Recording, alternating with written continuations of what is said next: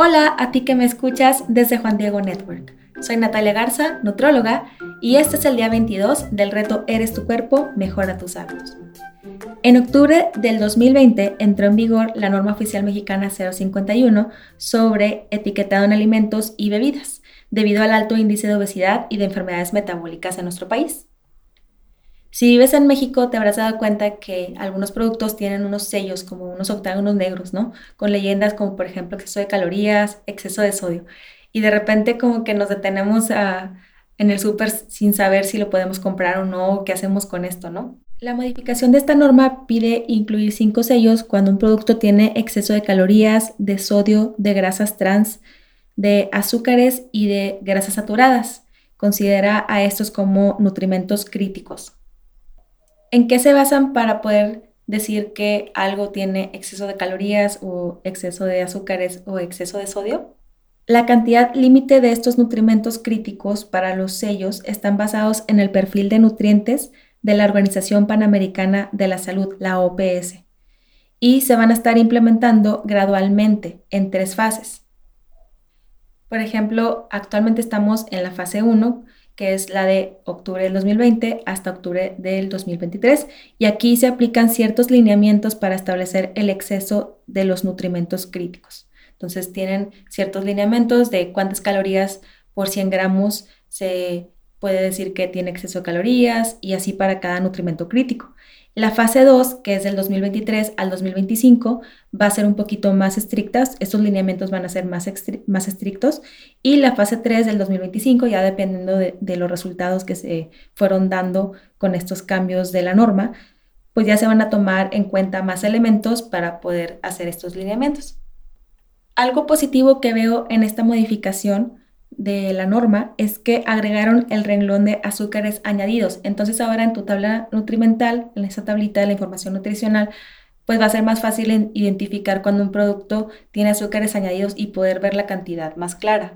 También, si recuerdas, estábamos viendo cómo los azúcares añadidos pueden tener muchos nombres, ¿no? Y a veces pues está difícil como aprenderte todos los nombres y poderlos identificar en los ingredientes, pero ahora pidieron que en los productos que tengan estos azúcares añadidos los incluyan en sus ingredientes como azúcares añadidos, enseguida poner el paréntesis con, el, listado de azúcares añadidos, por ejemplo, jarabe de maíz alta fructosa, ya pueden ir nombrando ahí los azúcares añadidos, entonces vas a poder identificar más fácilmente la posición de estos ingredientes en el, listado. Recuerda que vienen de mayor a, a menor, ¿no?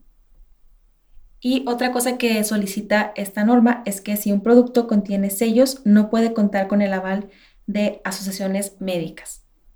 A partir del 2021, si un producto tiene sellos, no va a poder tener una estrategia publicitaria, no va a poder contar con personajes, dibujos animados y pues esto también es algo positivo porque si es un, por ejemplo, una caja de cereal que tiene demasiado contenido de azúcar, pues a partir de abril de 2021 ya no va a poder tener animalitos en su portada, que pueda ser un poquito más atractivo para los niños. Entonces, de alguna forma, pues también esto es algo positivo.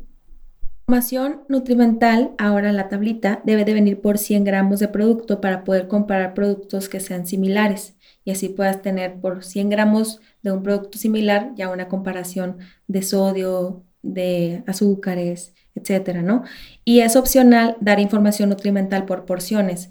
Por ejemplo, es opcional poner si, no sé, un producto va a tener 100 gramos eh, en una tablita y su información, ¿no? Y en otro, en otro lado de la tabla puede decir la información nutrimental por, por ejemplo, dos galletas. Y ya te va a desglosar cuánto sodio tienen esas dos galletas, cuánto carbohidrato, proteína, etcétera, ¿no? Entonces, a mí en lo personal se me hace más fácil que traiga estas dos tablitas porque a veces no todo es fácil como dimensionarlo en 100 gramos al momento en que estás en el súper y así. Y, y, es más fácil cuando te lo explican ya, ¿no? Así como dos galletas o entre paréntesis 30 gramos que vienen siendo dos galletas y ya puedes tomar mejores decisiones. Los criterios de estos sellos están basados en 100 gramos, por ejemplo, de 100 gramos de algo sólido, si tiene arriba de 275 calorías, entonces ya le ponen el sello de exceso en calorías. pero es importante también saber que pues estos criterios están por 100 gramos. Entonces, de repente tú puedes consumir algún producto en menor cantidad de 100 gramos. Entonces, para que tampoco te llegues a asustar tanto cuando veas estos sellos. Por eso es importante que ojalá la mayoría de los productos pues le pongan proporciones más pequeñas para que también te puedas dar una idea. Y también que no solamente consideres los excesos de los nutrimentos críticos, sino también, por ejemplo, los quesos muchas veces van a traer exceso en sodio, pero pues son un producto que te va a dar calcio, ¿no? Y que lo necesitas. Entonces, en ese caso, yo te recomiendo, pues si los productos van a tener sellos, puedas comparar. Ahí sí, busca, por ejemplo, en el caso de los quesos, primero que el que tenga menor grasa saturada. Entonces ese va a ser mejor opción. Y enseguida, pues también el sodio, porque a veces puede variar. A veces le bajan más a la grasa saturada, pero para que sepa rico, pues le suben el sodio. Entonces tiene ahí como sus pros y contras, pero dentro de lo que cabe es bueno como pues ir comparando productos y tratar de elegir los productos que tengan menor contenido de nutrimentos críticos. Por ejemplo, aquí tengo yo una caja de galletas de avena con arándanos y manzanas sin azúcar añadida de la marca Zoe. Y este producto trae exceso de calorías, el sello de exceso de calorías y también la leyenda de contiene edulcorantes no recomendable en niños. Recordemos que hablábamos de los edulcorantes y de cómo pueden afectar los receptores del sabor dulce y de la microbiota, entonces por eso es importante que los niños pues los, evite, los evitemos en los niños, ¿no? Y también los adultos hay que tener precaución, pero por ejemplo aquí en el, listado de ingredientes es la sucralosa, que es como el esplenda, viene en el último lugar, entonces contiene un poquito de edulcorante. Y luego tengo la tabla nutrimental, que viene por 100 gramos, entonces por eso si yo me consumiera 100 gramos de este producto, pues sí puedo considerar que estoy eh, consumiendo exceso de calorías porque en 100 gramos me van a dar 343 calorías, un gran porcentaje a lo mejor de las que necesito en el día y a lo mejor no es muy conveniente que las esté incluyendo de puras galletas, pero a un ladito dice dos galletas, aproximadamente 30 gramos, contiene 102 calorías. Entonces, pues ya 102 calorías son una cantidad muy razonable para un snack, para una colación. Entonces, por eso es muy importante tratar de ver por porción también la tabla, no solamente guiarnos por los 100 gramos y eso nos va a ayudar a tener como más, más pauta o más información para poder elegir mejor. Y para el reto, pues vamos a tratar de comparar los etiquetados de los productos con paciencia, esto toma práctica, así que no te desesperes, trata de, tomarlo con calma, de ir aprendiendo. En el correo te dejé un link con más información que tiene más detalles por si quieres aprender un poquito más de esto.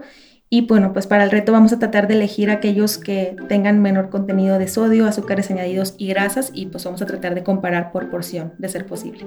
Y bueno, nos vemos mañana para el siguiente reto. Que Dios te bendiga.